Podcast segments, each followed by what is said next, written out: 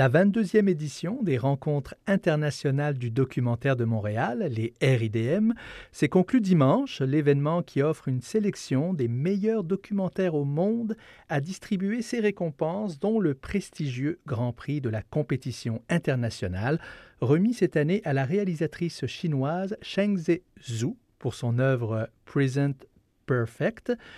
Mais posons-nous la question, où en est le documentaire au Canada? On en parle justement avec Mara Gourde-Mercado, directrice générale des RIDM. Bonjour, Madame Gourde-Mercado. Bonjour. Alors, tout d'abord, un, mot sur les RIDM qui viennent de se conclure, comme je le disais. Comment s'est déroulé le festival? Alors, le festival, euh, on a été encore une fois euh, choyé cette année. Euh, le public était au rendez-vous. On a eu 46 séances complète euh, parmi euh, mm. toutes celles du festival, tout format confondu. Donc, on est très heureux, vraiment. Euh, le public a choisi encore une fois de nous accompagner dans les découvertes et puis de répondre présent au rendez-vous, d'aller voir du documentaire sous toutes ses formes au festival. Mm. Il y a aussi le forum RDM, qui est le volet professionnel, mm. qui lui s'est terminé le mercredi 20 et qui aussi a été vraiment un franc succès. Donc, ça fait pour une très belle édition. Félicitations. Il faut dire une 22e édition. Les RIDM, c'est vraiment ancré dans le paysage culturel à Montréal, n'est-ce pas?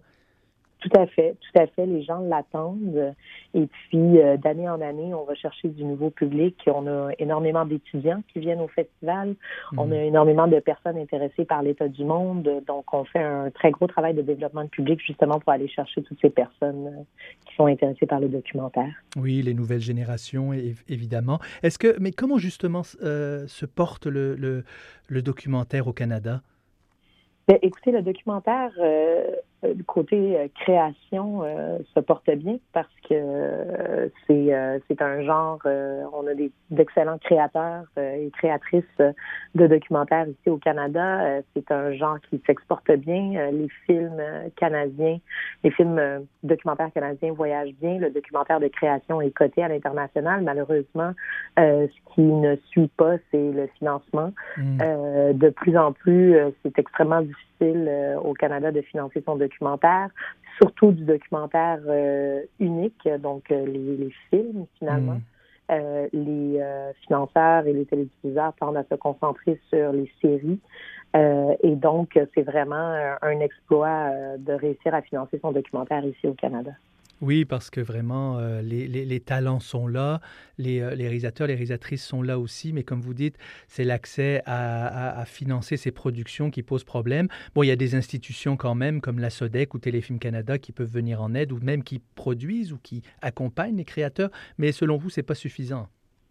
Ben, en fait, c'est que les, les, budgets en documentaire ont diminué au fil des ans, donc hmm. on produit plus avec moins.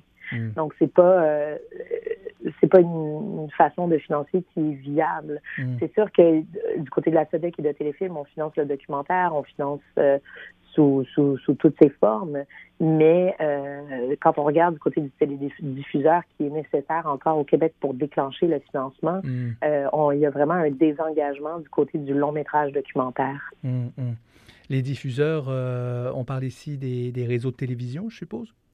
Les télédiffuseurs, exactement. Oui. Est-ce que quand même, il peut y avoir des solutions? On voit quand même des créateurs qui arrivent euh, bon à mal, à, créer.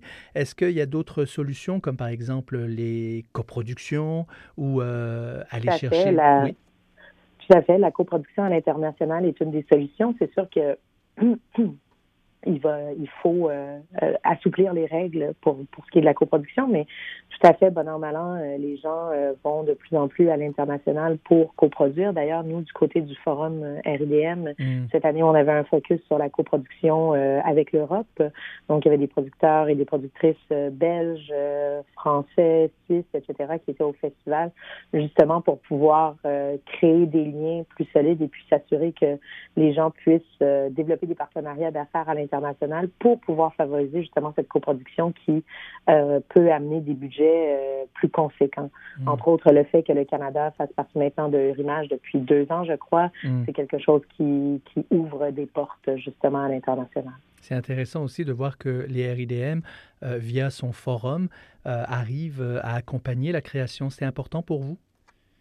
Tout à fait. Pour nous, euh, le forum, en fait, RIDM existe euh, simplement pour, en fait, la mission première du forum RIDM, c'est vraiment d'accompagner euh, les créateurs et les créatrices dans le financement et la réalisation de leurs projets. Mmh. Donc, pour nous, de voir que des, des équipes avec des projets passent par le forum et ensuite réussissent à se faire financer et qu'on finisse par les voir au RIDM comme tel.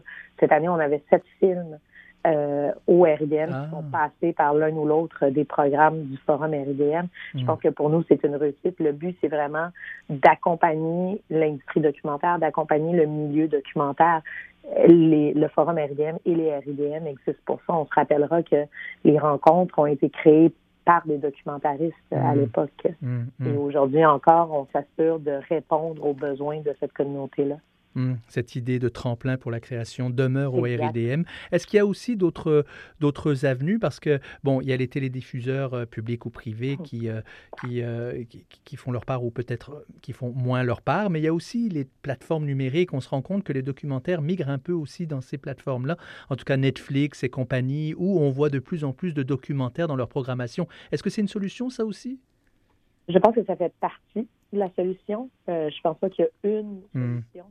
Euh, je pense que l'avenir euh, du documentaire et du cinéma en général passe par euh, justement la diversification des sources de financement mm. et, des façons de faire. c'est sûr que les plateformes demandent beaucoup de contenu, sont en plein sont en pleine création de contenu original pour pouvoir alimenter ces mêmes plateformes-là. Mm. Mais on s'entend qu'on est sur un marché global quand on quand on vient aux plateformes, c'est-à-dire que les, les Québécois et les Canadiens euh, compétitionne avec le reste du monde. Donc, il y a beaucoup d'appelés, peu mmh, d'élus, mmh, on peut dire. Oui, c'est vrai. Il y, a, il, y a, des réalités comme ça. En tout cas, merci beaucoup, euh, Madame Mara Gourde-Mercado, pour toutes ces précisions. Évidemment, on vous laisse vous reposer car le, le RDM vient de se terminer juste dimanche, mais on vous souhaite une bonne 23e édition qui s'en vient l'année prochaine. Merci beaucoup. Oui, euh, tout à fait. 23e édition l'année prochaine au mois de novembre. Donc, j'espère que, que le public euh, et les professionnels seront toujours au rendez-vous. Je n'en doute pas et avec euh, de belles découvertes de production encore cette fois, j'en suis sûr.